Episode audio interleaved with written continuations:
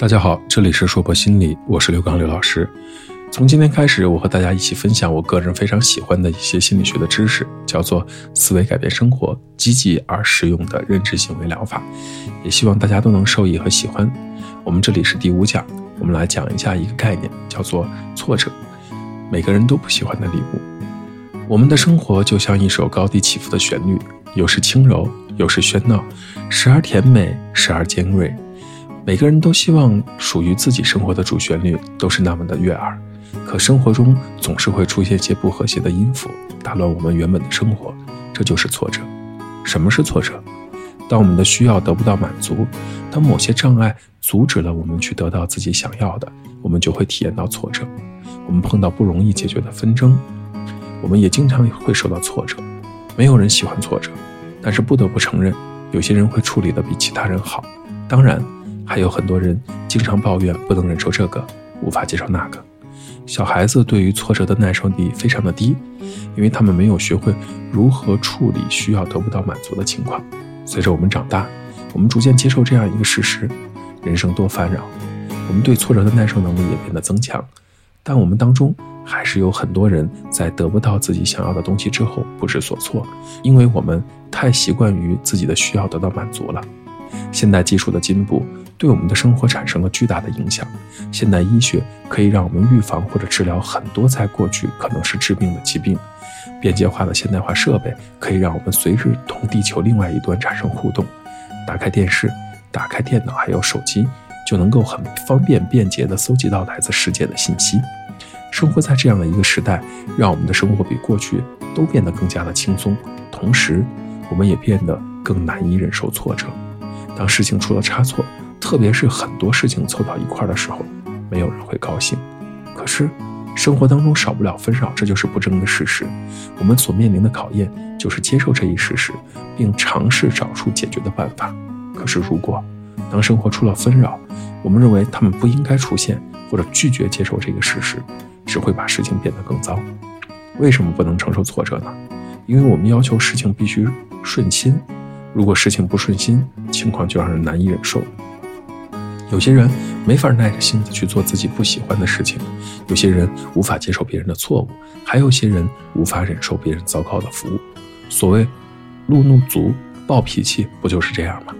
今年游学的时候，我们斯里兰卡的司机小哥哥就因为一辆公交车乱入，把车一个急刹车停在路中间，跳下去像一个斗士一样和对方大吵大闹，完全看不到这个全民佛教徒的一点点谦让。当然，这是一个突发性事件啊，挫折承受力低下，可以在各种情况下产生或者增加不必要的痛苦。当事情不顺心，我们面临困难、痛苦或者讨厌的情况，我们会变得过度焦躁。因为我们期待事情应该进展得很顺利，挫折承受力低下还有一个坏处，它会导致办事拖拉以及自我挫败的行为。如果我们发现自己不喜欢的某些事情让人难以忍受，我们就会把事情往后推，有时干脆避免去完成，这就成为了一个问题。因为要完成很多重要的有价值的事情，都要求我们其实要吃一些苦头的。因为某个问题没解决，从而需要面对某个人。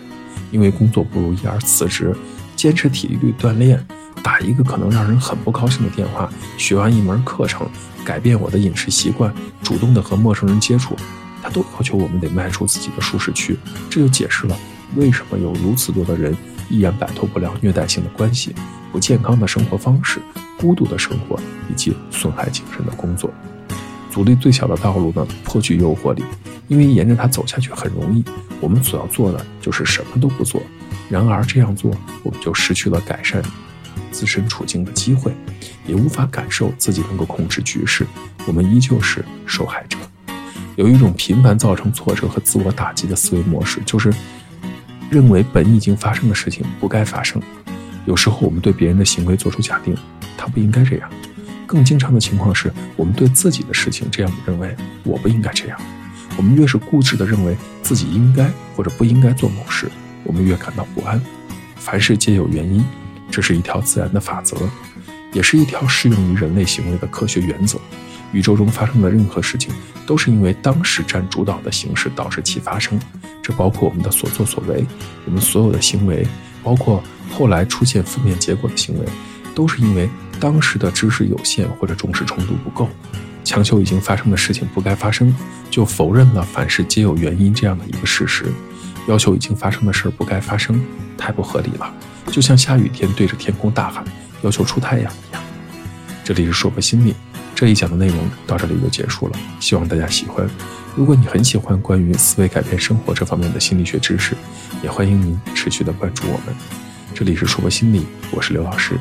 虽然我们只是心理学界的一棵小树苗，但是我们努力做到我们的最好，用真诚的态度、客观专业的方式，向每一个愿意关注我们的人，分享一切你想知道而我们又恰好了解的心理学知识。